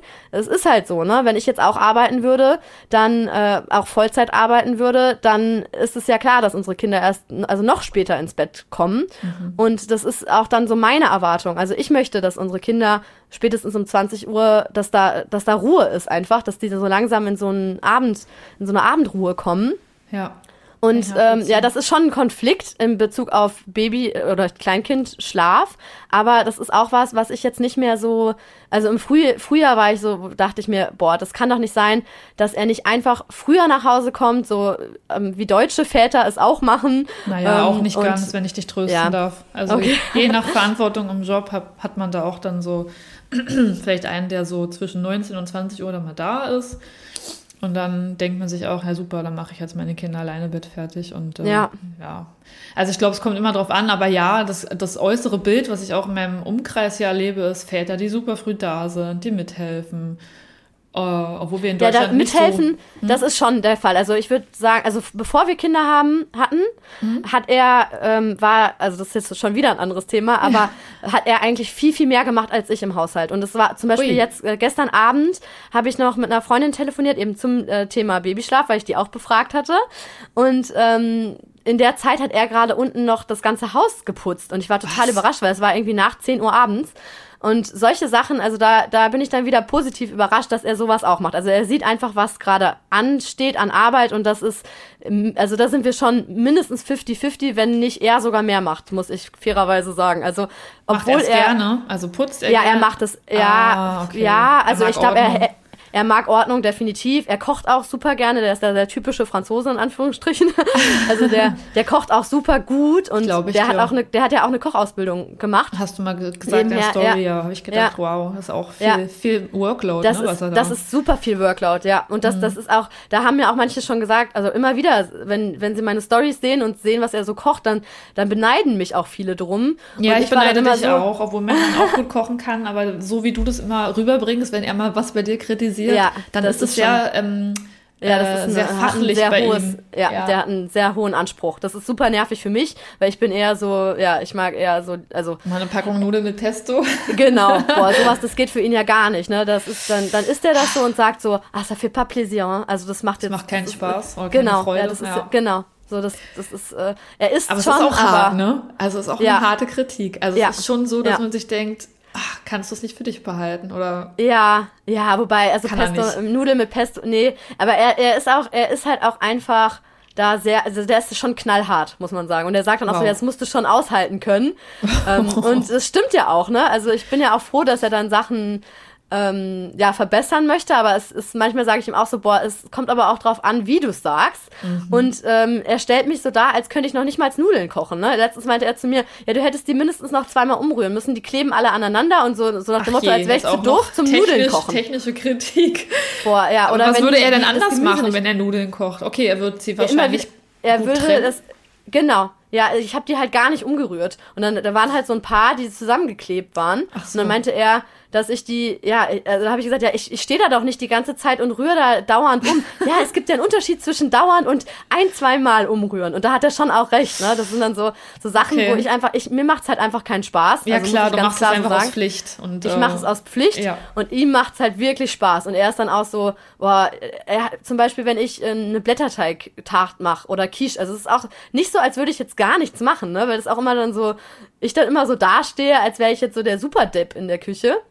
Mhm. Aber ich finde das jetzt auch nicht, also ich finde das auch äh, eigentlich schon ganz gut, wenn man so ab und zu mal eine Quiche macht oder eine. Was ich schon viel Arbeit oder... finde, wenn ich mal ehrlich sein darf. Also das klingt jetzt ja, und er ist so, Ja, er würde dann irgendwie den Blätterteig noch selber machen und nicht gekauft kaufen, weißt du? Also der ist so, der hat halt einfach un, unheimlich hohe Ansprüche Aber und der kann halt auch. Zeit. Ja, man braucht ich. Zeit. Ja, und das ist auch so was, wenn Leute mich beneiden, sage ich immer so, boah, ihr wisst gar nicht, wie nervig das ist, wenn er dann stundenlang auch noch in der Küche steht und ich mich dann weiterhin um die Kinder kümmern muss. Dabei ähm, habe ich eigentlich so die Hoffnung, dass er dann übernimmt. Und dann sagt er, ja, dann koch du, ne? Also es ist dann manchmal so, dann gibt er mir irgendwie Anweisungen, er spielt mit den Kindern, ruft irgendwas aus dem Wohnzimmer und ich stehe in der Küche, aber mir macht's halt keinen Spaß. Also es ist irgendwie auch so ein, ja, es ist eigentlich ein Luxusproblem, ne? Ja, also aber so, irgendwie wir streiten auch uns interessant, ne, wie ihr euch da zusammentut und äh, da aufeinander am Ende zugeht. Bei mir ist es, da muss ich sagen, habe ich vielleicht, also ich werde selten für mein Kochen kritisiert. Bei mir ist es eher so, wenn es wirklich richtig schlecht ist mal, dann sagt er nicht, dann sagt er nichts. Dann ja. weiß ich, es schmeckt ihm nicht. Dann sag ich sogar, sag doch mal was. Also mir schmeckt das und das jetzt nicht, sage ich. Ich glaube, es fehlt Salz oder irgendwie ist es heute nichts geworden. Dann sagt er immer noch nichts und sagt, hm, also es ist auch, äh, ich muss fairerweise sagen, wenn ich selber zum Beispiel nur Nudeln mit Tomatensauce mache und ein bisschen Käse drüber, damit es nach irgendwas schmeckt, ja. dann äh, sage ich selber, das ist jetzt kein tolles Essen. Das schmeckt mir jetzt auch nicht unbedingt. Dann sagt er, oui, ça fait pas plaisir oder so, ne? Und wenn ich dann mich wieder aufrege, dass er mich kritisiert, dann sagt er, du hast doch gerade selber gesagt, dass es jetzt kein tolles Essen ist, ne? Aber ich glaube, man hat halt auch einfach schon so hohe Ansprüche, dadurch, dass er einfach so gut kocht und auch so, der hat halt auch so, äh, also ich glaube, das kommt auch durchs Ausprobieren einfach, weil ich sage dann immer, ja, du hast da so ein Esprit Logique, irgendwie logisches Verständnis, was da jetzt noch für ein Gewürz dazukommt oder so, dann sagt er, nee, das hat doch nichts mit Logik zu tun, sondern einfach durch Ausprobieren, weil ich denke mir dann so, wenn was fehlt, dann denke ich mir nicht, ach ja, jetzt mache ich noch ein bisschen Kümmel rein und dann ist das ganze Essen aufgepimpt, ja. sondern ich denke mir so, irgendwas fehlt, aber ich weiß nicht was. Und ich habe dann auch irgendwie, also ich denke dann nicht, ach ja, da mache ich jetzt hier noch ein bisschen Paprika und dann noch ein kleines bisschen Chili und dann und noch davon ein bisschen was und dann davon. Also irgendwie traue ich mich dann, glaube ich, auch nicht so richtig. Also er sagt auch immer so, ja, wenn ich ein Gewürze nehme, dann mache ich so wenig rein, das bringt dann auch gar nichts. Dann brauche ich auch gar keine Muskatnuss noch drüber machen, wenn okay. ich da irgendwie einmal kurz so, so drüber reibe oder so, ne? Also entweder ganz oder gar nicht. Und auch so dieses droit à l'erreur, also dann äh, so Mut zum Fehler machen. Er okay. macht auch manchmal Sachen, die, wo er dann sagt, nee, das war jetzt, das ging jetzt gar nicht, das hat er jetzt im Airfryer versucht. Und das muss er das nächste Mal auf jeden Fall in der Pfanne machen, weil das ist gar nichts geworden. Und wahrscheinlich ist dann trotzdem halt, noch lecker. Ja, ich fand's auch lecker. Ja. auch, auch im Airfryer. Aber ich kann mir, es klingt so, als wäre auf jeden Fall jemand, mit dem du gut diskutieren kannst. Voll, äh, ja. Jemand, der ja, sehr logisch sehr und, und, sehr, ähm, ja, sehr bedacht auch seine Argumente vor dir vertritt. So klingt es für mich. Ja. Und äh, ihr habt jetzt aber nicht, was jetzt die Erziehung eurer Kinder angeht oder vielleicht das Schlafen ja, gab es da starke Differenzen oder wart ihr da? Also beim Thema Schlafen würde ich sagen, nicht unbedingt. Ähm, mhm. Erziehung ist jetzt, boah, ähm, ich habe, also der, genau, ist eine andere Nummer. ich habe, äh, ich habe, also die nächste Podcast-Folge bei mir, da geht's um das Thema ähm, Stress in der Beziehung sozusagen oder Streit in deutsch-französischen Beziehungen. Und ich habe, glaube ich, ohne Mist drei Stunden geredet und eine Freundin meinte zu mir, das ist bestimmt nur Teil eins. Du hast bestimmt so viel, also es ist einfach so die ganze Wut rausgelassen, was alles in der, in der Deutsch, also die ganzen Konflikte in der deutsch-französischen Beziehung, mhm. gerade beim Thema Erziehung, also hat sie so Spaß spaßeshalber gesagt. Ich weiß nicht, wie ich das kürzen soll, dass das irgendwie auf, also es wird wahrscheinlich trotzdem eine Zwei-Stunden-Folge, weil ich da echt einfach alles erzählt habe, was mich nervt. Aber beim Thema Babyschlaf muss ich sagen, hat er doch sehr auch, ähm, ja, mir das überlassen einerseits, weil ich ja auch diejenige bin, die stillt und äh, die ähm, ja, die, er hat mir da auch einfach vertraut und auch ist auch selber da sehr intuitiv, würde ich sagen. Schön. Und er ist da auch, ähm, also er hat selber, er ist selber sehr autoritär erzogen worden und da das, also in allen Erziehungsaspekten, sag ich mal, ähm, war da irgendwie schon vorher meine Angst, dass er da vielleicht Dinge unreflektiert oder reflektiert übernimmt oder mhm. vielleicht auch manchmal unbewusst übernimmt und das war zum Glück oder ist zum Glück ähm, gar nicht der Fall. Also das ist eher im Gegenteil so, dass er sich bewusst Zeit nimmt, auch gerade mit dem Einschlafritual, dass er sich dann mit Emily ähm, also wirklich die Zeit nimmt, ein bis zwei Bücher zu lesen. Ich sage ihm immer, bitte nicht mehr als zwei Bücher. Also da bin ich eher diejenige, die ihn so ein bisschen stoppt. Ich glaube, mhm. man sagt das ja auch, weißt du vielleicht auch besser, aber man sagt ja, glaube ich, auch, ne, man sollte ja nicht mehr als zwei Bücher oder so vorlesen abends. Ähm, also, oder wenn, dann das Gleiche immer wieder. Okay, ach so. Damit es langweilig wird, weil Kinder dann vielleicht automatisch sagen, jetzt will ich nicht mehr lesen. Ah, okay. Also es könnte ein Trick sein, muss nicht klappen, ja. aber ja. Ja, es kommt ja darauf an, ob man sein Kind dann übermüdet beim Lesen, ne? Also ja, das und er, er, er übermüdet sie schon oft, finde so. ich. Also ich denke mir, ich denke mir manchmal so, sie könnte jetzt einfach schlafen. Das wäre jetzt vielleicht eine Sache von zehn Minuten, bis sie wirklich schläft. Und er genießt es dann, glaube ich, aber auch abends so. Liebe, oder?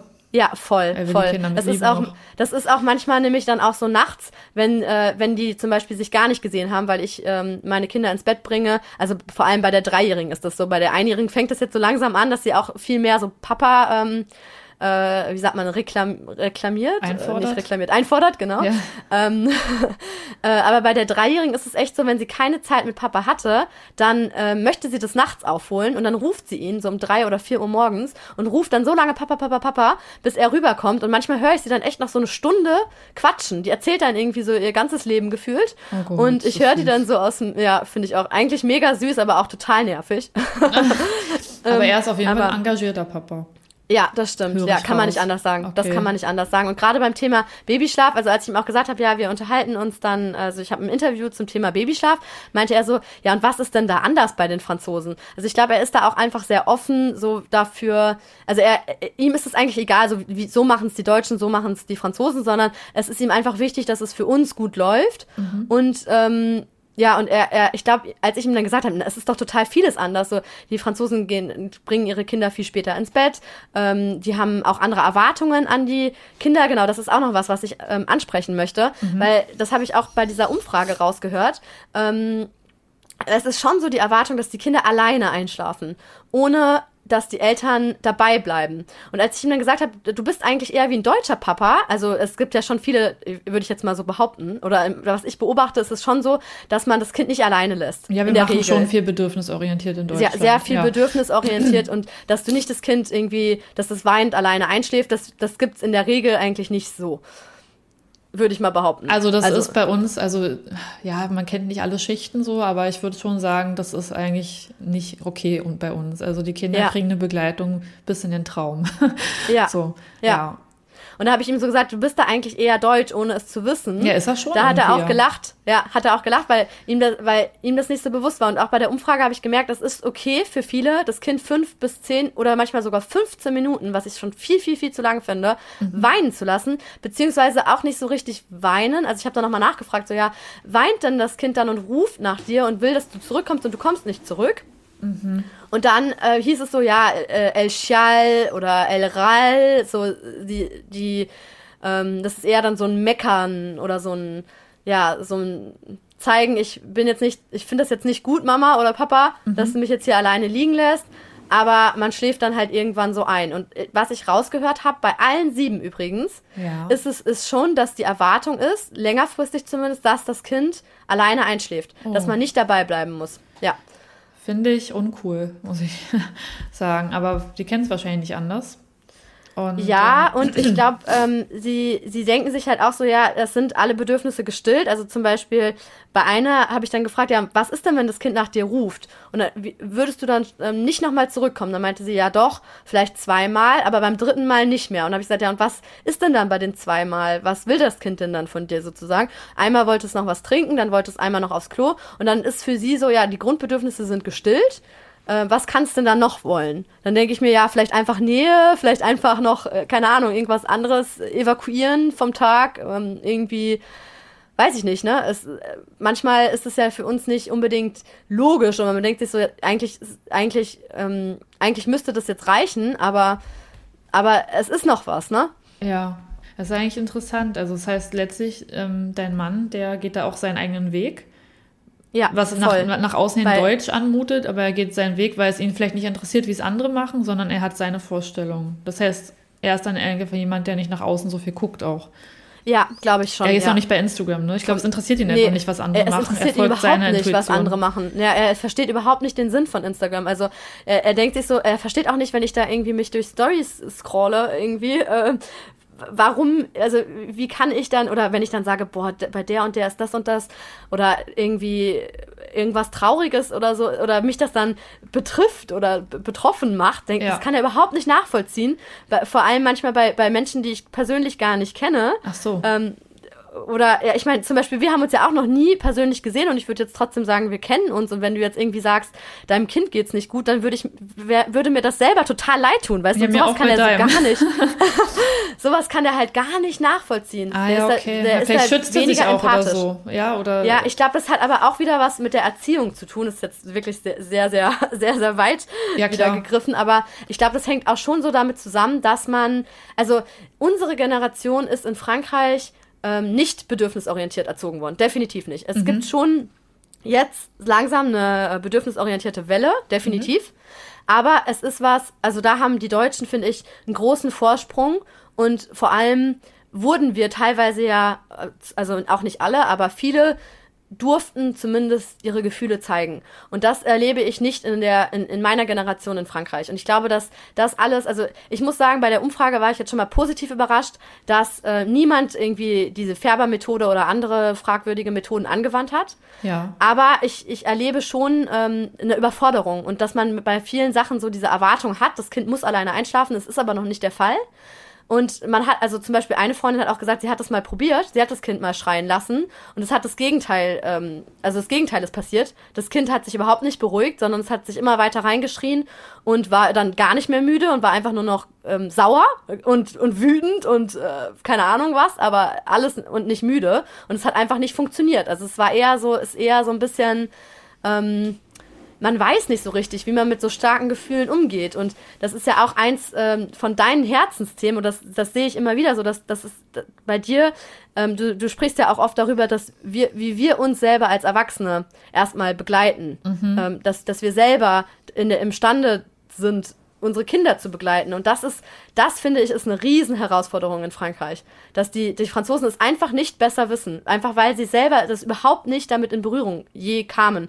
Also ich, ich erlebe das so oft, dass ständig Gewalt angedroht wird, dann passiert aber dann nicht unbedingt was danach. Also ich gebe dir jetzt gleich eine, einen Klaps auf den Hintern, wenn du nicht aufhörst. Dann kommt aber kein Klaps auf den Hintern, sondern und dann und dann kommt so manchmal so die Frage an mich bei Freunden so ja was was würdest du jetzt machen mit deiner bedürfnisorientierten Erziehung hier? Echt so, jetzt ja? Ja. Und dann denke ich mir ja vielleicht einfach sagen, du kannst gerade nicht mehr. Dann gehe ich jetzt mal kurz hin zu äh, deinem Kind. Also es war jetzt zum Beispiel vor ähm, äh, als wir in einem, also vor zwei Wochen, als wir in, in so einem Freizeitpark waren, war, war dann eben, ähm, also sind unsere Kinder weggerannt und dann war hat ein, also ein Freund von mir hat dann hat dann eben seinem kind, kind Gewalt angedroht, wenn es jetzt nicht, wenn es jetzt nicht in unserem Sichtfeld bleibt, ne? Und dann mhm. meinte ich so, bevor du jetzt irgendwie nochmal in so eine Situation kommst, wo du selber eigentlich in so eine Not gerätst, dann sag mir doch einfach, kannst du mal eben hingehen? Weil wir, wir sind ja mehrere Erwachsene gerade. Wir haben die Möglichkeit zu delegieren und, und selber mal kurz durchzuatmen. Und sonst delegieren sie ja auch alles weg. Ja, stimmt. Dann können sie da doch auch mal delegieren und sagen, ich, ja. ich, ich, ich bin ich nicht mehr, nicht mehr ich selbst, ja. Ja. ja. Okay. Ja. Und dann. Aber das ist ja, das ist, das, da, da, da, das ist dann irgendwie der erste Schritt zu sagen, ich, das, da gehört ja auch viel Selbstreflexion zu tun, äh, zu, damit, ähm, ich weiß nicht mehr. Selbstreflexion und man muss dann aber auch den, das tut auch weh, zu erkennen, ich krieg's ja. gerade nicht hin. Ja. Und zu sagen, ich muss es jetzt abgeben oder, ähm, weil so wie ich es jetzt machen würde, wäre es ja falsch. Das ist ja auch schmerzhaft, das einzusehen. Ja, ich glaube, man, man äh, merkt halt auch, also gerade jetzt in dem Alter von unseren, äh, in Anführungsstrichen, großen Kindern, so ähm, bei den Dreijährigen, die, die hat ja auch verstanden, dass ihr Vater irgendwie dann was androht, was der dann nicht durchzieht und die nimmt ihn dann auch gar nicht ernst und er, ähm, weil sie eh weiß, der, der wird sie jetzt nicht schlagen. Ähm, aber das ist natürlich, also von, von dem Standpunkt dann dahin zu kommen, zu sagen, ich drohe es ihr erst gar nicht an, da, so weit ist er dann doch noch nicht. Okay. Ja, vielleicht ist das die, so ein kleiner Zwischenschritt, den viele Franzosen erstmal machen müssen, bis sie sich überlegen, was kommt vor dem Drohen. Also lieber das erstmal als Schlagen, klar. Aber vielleicht müssen sie diese Transformation durchlaufen, damit sie irgendwann auch nicht mehr mit Gewalt drohen. Weiß ja. ich nicht, dass es so ja. eine Art Zwischengeneration ist oder so.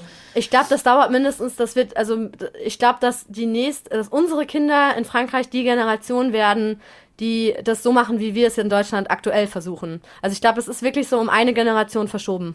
Wow, das ist echt spannend. Also ja. wirklich, finde ich wirklich, weil ich frage mich ja trotzdem, selbst wenn sie es bedürfnisorientierter lösen, dann hat es ja auch Auswirkungen auf das ganze System dort. Weil total, Disziplin braucht total. ja trotzdem. Disziplin wird ja trotzdem gefordert, weil die ja früh funktionieren müssen ja. und der Frontalunterricht ja. später und so weiter. Das ja, jetzt dann, ja auch ich, schon, ne? Auch schon mit drei. Es ist ja, die, meine Tochter ist in der Vorschule, aber oh, es gibt, boah, äh, die hat, die, es ist jetzt nicht so wie bei uns in, ähm, im, in der Grundschule, dass sie die ganze Zeit sitzen müssen, was auch mhm. einfach nicht möglich ist bei Dreijährigen. Aber es gibt feste Unterrichtszeiten ja. und dann ähm, äh, übrigens muss ich auch gleich los in die ja. Schule. Apropos. Ähm, also bis 15 kann ich noch dann, dann, ja. dann muss ich los. Ich wollte dazu nur kurz was sagen. Ich hatte ja. damals den Film gesehen, Blau ist eine warme Farbe. Ich habe den Film mehrfach gesehen, den finde ich mega krass. Und da ist auch eine von den beiden eine, eine Grundschullehrerin, also Ecole Maternelle, glaube ich. Und da sind die Kinder super klein gewesen, hatten aber irgendwie Unterricht. Und ich habe mich damals immer gefragt, wie geht denn das? Aber dann ja, also Maternelle ist ja wirklich Vorschule, ne? Also das ja. ist ähm, nicht Grundschule, sondern Vorschule und es ist ja hier auch wirklich Schulpflicht ab drei. Ja. Und ähm, ja, die haben dann feste Unterrichtszeiten, wobei die Unterrichtseinheiten Aber die auch, sind, oder? Ja, nachmittags das, in der, in der ähm, Petit-Sektion. Ja, wo also noch alle hingelegt am Film. Ja, das ja. fand ich krass. Dass, ich dachte, ja. hä, Unterricht, aber noch schlafen? Ich habe es damals nicht verstanden.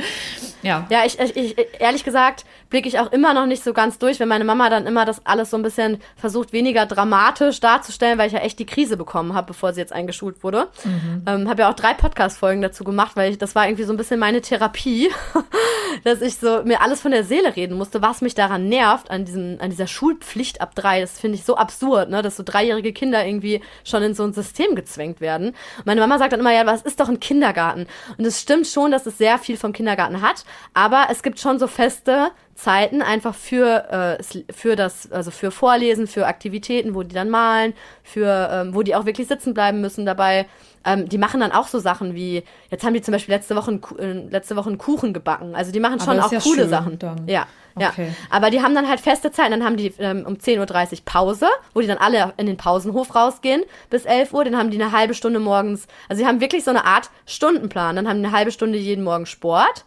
Ähm, dann eben um 11.30 Uhr Mittagessen, beziehungsweise ähm, für die, die abgeholt werden, also es sind nur zwei Kinder in der Klasse eigentlich. Ja. Also meine Tochter und, und noch ein anderes Kind, da sind die Eltern eben nicht, ähm, nicht gerade ähm, erwerbstätig, sodass sie ähm, sodass sie die Möglichkeit haben, das Kind auch früher abzuholen, weil bei allen anderen ist es dann so mindestens bis 16.30 Uhr. Mhm. Da ist dann eigentlich jetzt nur noch, ähm, also die essen zum Mittag, dann schlafen die und dann um 15 Uhr werden alle geweckt, wenn sie nicht eh schon wach sind. Und dann mach, ist nochmal ein, anderthalb Stunden, also eine Stunde nochmal eine Aktivität und eine halbe Stunde nochmal, also ich glaube, ich, ich glaube 15 Uhr bis 15.30 Uhr ist nochmal äh, Pause, also auf dem Pausenhof, wo dann alle Klassen auch vermischt sind, also ähm, 150 Kinder quasi zusammen draußen spielen spielen. Das ähm, ist viel. Und, ja, mit zwei Aufsichtspersonen. Das ist auch so krass, wow. finde ich. Also es ist einfach. Muss, dann ja. müssen die ja hören. Ja, Personalmangel okay. und so weiter. Also ich glaube, die finden das selber auch nicht gut. Aber ähm, das ist schon, das ist schon krass. Also das ist wirklich was. Damit habe ich auch zu hadern, muss ich ganz klar so sagen, weil ähm, ja, wenn da was ist, also wie sollen zwei Erwachsene auf 150 Kinder gucken können? Das geht einfach nicht. Ich kann ja das teilweise manchmal nicht alleine auf drei gucken hier ja, zu Hause. Ja. Ja. Okay, also du hast auf jeden Fall mega viele Themen, die du auch da schon in deinem Podcast angeschnitten hast. Also ich wollte nur kurz vorab, ne, du hast einen Podcast, der heißt Ulala, der Frankreich-Podcast, oder? Genau, ja. Dann ja. bist du auch auf Instagram, ich glaube Feli unterstrich in unterstrich Paris. Genau. Habe ich ja. richtig gesagt? Ja, richtig. genau, gesagt. weil du hast ja gesagt, du musst los. Ich weiß ja, du sollst ja nicht zu spät kommen. Ähm, ja, vielleicht machen wir auch noch eine weitere Folge. Super ja. gerne. Ich glaube, wir könnten uns noch Stunden unterhalten. Ja, ich glaube auch. Und ähm, also ich werde dich auf jeden Fall in die Shownotes packen, dass man dich finden kann. Und äh, vielleicht willst du ja abschließend noch irgendwas sagen, ja, ich wollte noch was sagen. Ja. Ich, ich, wollte eigentlich noch viel sagen, aber nochmal zum Thema weinen lassen, weil das ist ja schon so ein bisschen das deutsche Klischee, dass die Franzosen ihre Kinder weinen lassen. Und es ist definitiv was dran. Ich glaube, an jedem Klischee ist was dran. Aber ich finde, es ist schon so, dass man irgendwie versucht, sich, ähm, ja, dass man, dass man selber merkt, es funktioniert eigentlich nicht. Also das erlebe ich jetzt zumindest bei meinen Freunden und die, die sieben Personen, mit denen ich jetzt nochmal ausführlich drüber gesprochen habe. Ähm, aber ich möchte auch noch sagen, dass es immer noch besser ist, als äh, das Kind zu schütteln. Und das ist auch krass, da habe ich mir jetzt nochmal die Zahlen angeguckt gestern. Ähm, durch die Pandemie, also ich weiß nicht, ob das in Deutschland auch so ist, aber es wurden ähm, neunmal mehr Kinder totgeschüttelt seit 2020 in Frankreich. Was? Und dieses, also dass das noch ein Thema ist, ne, dass Kinder so stark geschüttelt werden, dass sie an den Folgen sterben, sagt ja schon auch was über die Gesellschaft aus. Muss man, also muss man einfach so sagen, Boah, das leider. Das aber jetzt gerade bei mir. Das ist echt, ich, das, da kriege ich Gänsehaut bei sowas. Also immer wenn es Kindern ja. schlecht geht oder so, das ja. kann ich einfach ja. nicht verkraften. Ja. Ja, krass. Ich kenne die Zahlen nicht in Deutschland. Ich weiß nur, dass bei uns in der Pandemie auch die Zahlen nach oben gingen. Mein Mann behauptet, die waren auch vorher schon hoch. Die wurden dann nur nicht so erfasst. Ja. Aber der hat auch immer seine eigene Meinung, da haben wir auch immer drüber zu diskutieren. Ja, ja der ist auch relativ äh, stark in seiner Meinung, aber ich weiß es nicht. Also ich würde sagen, Deutschland glänzt da auch nicht unbedingt, was Gewalt gegen Kinder geht, angeht. Also, also ich, ich will damit sagen, ich finde es schon mal ganz gut, dass die Franzosen so sagen, okay, ich gehe lieber raus aus dem Zimmer, lass mein Kind weinen, Definitiv. als dass man ähm, als dass man dem Kind Gewalt antut. Soll man ja auch das in Deutschland ja schon mal der erste machen. Schritt. Das ja, ist ja, ja auch das, ja. was man sagt, geh lieber raus, beruhig dich, hol dir Hilfe, aber dein Kind muss sicher abgelegt sein. Wenn genau. Dann, ja. okay. Aber es ist natürlich trotzdem keine Lösung, das Kind irgendwie ähm, also systematisch weinen zu lassen. Und das ist schon was, was ich, was ich hier mehr sehe als in Deutschland, kann man auch nicht anders sagen. Also so dieses, das ist schon so gesellschaftlich akzeptiert, dass das Kind dann halt noch ein bisschen weint, wenn es eh schon müde ist und dann irgendwann schläft schon ein.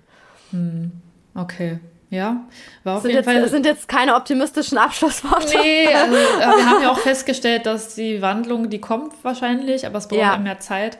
Auf jeden auch. Fall war es super interessant, mal durch dich einen Einblick zu kriegen. Falls irgendjemand vorhatte, nach Frankreich auszuwandern oder äh, mega auf das Land steht, hat er jetzt einfach, finde ich, eine Übersicht, was ihn erwartet. Ja, es ist, es ist also, ja, manche sagen mir immer, ja, wie kannst du sowas sagen, wenn du ähm, schon zehn Jahre hier lebst und es eigentlich gut findest in Frankreich, aber ich finde, es ist nur realistisch Gerade zu sagen, was einen auch. Sagen. Ja, ja, also manche sagen mir auch so, wenn ich so viel zu kritisieren habe, was mache ich denn hier eigentlich? Und ich frage es mich manchmal ehrlich gesagt selber. Ähm, aber es ist so, ich finde, man, man darf ja auch sagen dürfen, was eben nicht gut funktioniert oder was in Deutschland besser läuft. Und gerade beim Thema Babyschlaf würde ich sagen, das ist eins der Themen, wo wir einfach weiter sind, finde ich. Oder ja. wo wir bedürfnisorientierter an das Thema rangehen und dem und dann auch dem Kind, finde ich, damit mehr einen Gefallen tun einfach. Definitiv. Ja, cool. Es hat mich auf jeden Fall mega gefreut, mit dir zu reden. Mich äh, auch. Ich hoffe, du kannst Vielen jetzt Dank. dein Kind abholen und ja, noch ja. weiterhin hoffentlich mit viel Kraft und Energie heute durch den Tag betreuen. Danke. Und ähm, ja, ich würde einfach sagen, hoffentlich bis zum nächsten Mal. Ja, bis und ganz folgt, bald. folgt Feli. bis, mach, mach's Vielen gut. Dank. Au revoir, bis Au bald. Au revoir. Tschüss. Tschüss. Ja, das war unser Gespräch. Es war für mich ein sehr inspirierendes und ja, einfach super interessantes Gespräch. Vor allem hatte ich das Gefühl zumindest, als hätten Feli und ich uns ewig nicht gesehen und wir müssten irgendwie ganz viel Zeit aufholen, um uns alles Mögliche zu erzählen. Also es war wirklich wie so ein ähm, angenehmes Gespräch bei Kaffee und Kuchen. Und ja, wenn wir ein bisschen die Themen durcheinander geworfen haben oder uns mit unseren Themen überschlagen haben, dann bitte ich euch, uns das zu verzeihen. Es hat einfach so unfassbar viel Spaß gemacht. Ähm, und ja, wenn ihr mehr von diesen Themen möchtet, dann äh, schreibt mir das doch gerne auch auf äh, scheidsliebt.katharina-schmidt. Ich bin ja auf Instagram. Ich habe auch noch vor, andere Länder mit in die Podcast-Folgen zu inkludieren, aber Gerade Frankreich finde ich wirklich sehr interessant, weil ich finde, wir können viel voneinander lernen. Wir sind ja wirklich auch so direkt Partnerländer. Und ja, wenn dir die Folge gefallen hat, sowieso sei doch so nett und hinterlass mir eine sehr gute Bewertung bei dem Anbieter, bei dem du mich hörst. Und vergiss auf keinen Fall, meinen Podcast zu abonnieren, damit du keine Folge mehr verpasst. Und vergiss auch nicht, äh, Feli zu folgen, wenn dich Frankreich-Content interessiert und auch ihren Podcast zu hören, weil sie hat, wie gesagt, super viele Themen zum Thema Frankreich und ist auch total fleißig und macht immer regelmäßig ähm, neue Inhalte. Also da wirst du auch viel zu hören haben. Jetzt äh, entlasse ich dich aber sozusagen in deinen audiofreien Feierabend und äh, danke, dass du wieder mit dabei warst. Wir hören uns nächste Woche wieder. Ich wünsche dir jetzt noch einen wunderschönen Resttag bzw. eine gute Nacht und sag einfach bis bald. Tschüss.